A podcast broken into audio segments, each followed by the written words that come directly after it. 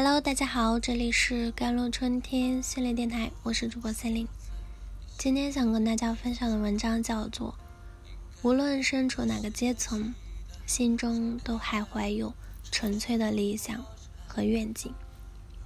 前几天胖东来出事了，起因是一位顾客与胖东来的员工发生了争执，视频被刷上了热搜。其实就是一件小事。因为哄抢折扣商品的人太多，员工没有及时疏导，导致顾客产生误解后，言辞激烈的呵斥、辱骂员工，并未回怼。但对一向以服务贴心著称的胖东来说，这是一件大事。所以没多久，胖东来用一段八页的自我调查报告，秀了一把教科书级别的危机公关。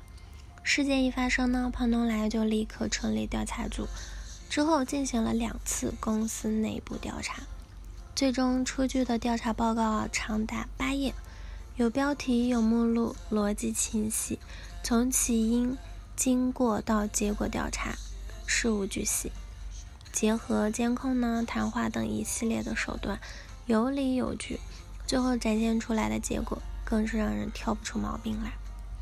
首先，顾客没有错，让顾客感到不适，就是服务存在问题了。所以公司带礼物和五百元服务投诉奖，上门向顾客致歉。第二呢，员工要保护，胖东来尊重客户，那但绝不是以贬低员工人格为代价。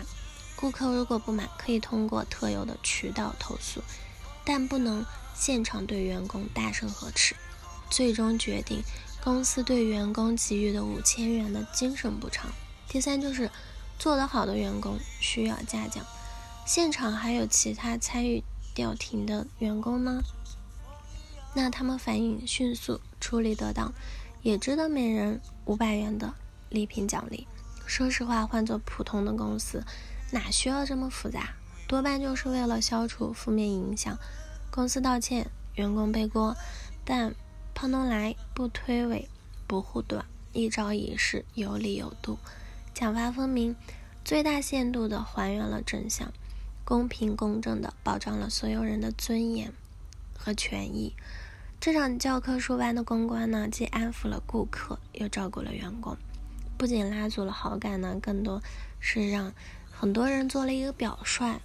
这次我真的不想再吹捧他了，因为我觉得所有人都该学学胖东来的，在舆论危机面前呢，沉默和谎言都只会滋生信任危机，逃避和甩锅只会失去人性。发现问题，直面问题，解决问题，让大众看到你的态度，才会被信任和尊重。后来才明白，对消费者和员工的态度决定着。一家企业的高度，无论企业还是个人呢，想要长久走下去，首先要有直面问题的勇气和承担责任的底气。胖东来为什么被人称赞？或许就是因为他往下有共情之心，往上呢更有担当之力，自有原则，更有人情味。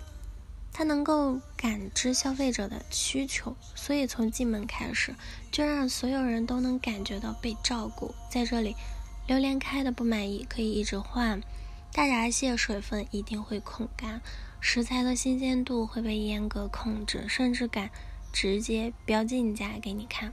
充电宝啊，宠物安置啊，修拉链啊，钉纽扣啊，改裤脚啊，免费的服务高达是有八十多项的。不好吃可以退，不新鲜可以退，一切是以顾客需求为先。在这里，他能体会到打工人的不易，所以他不整虚的，是把百分之九十五的钱都分给了员工，各种福利呢、补贴呢都是给上的。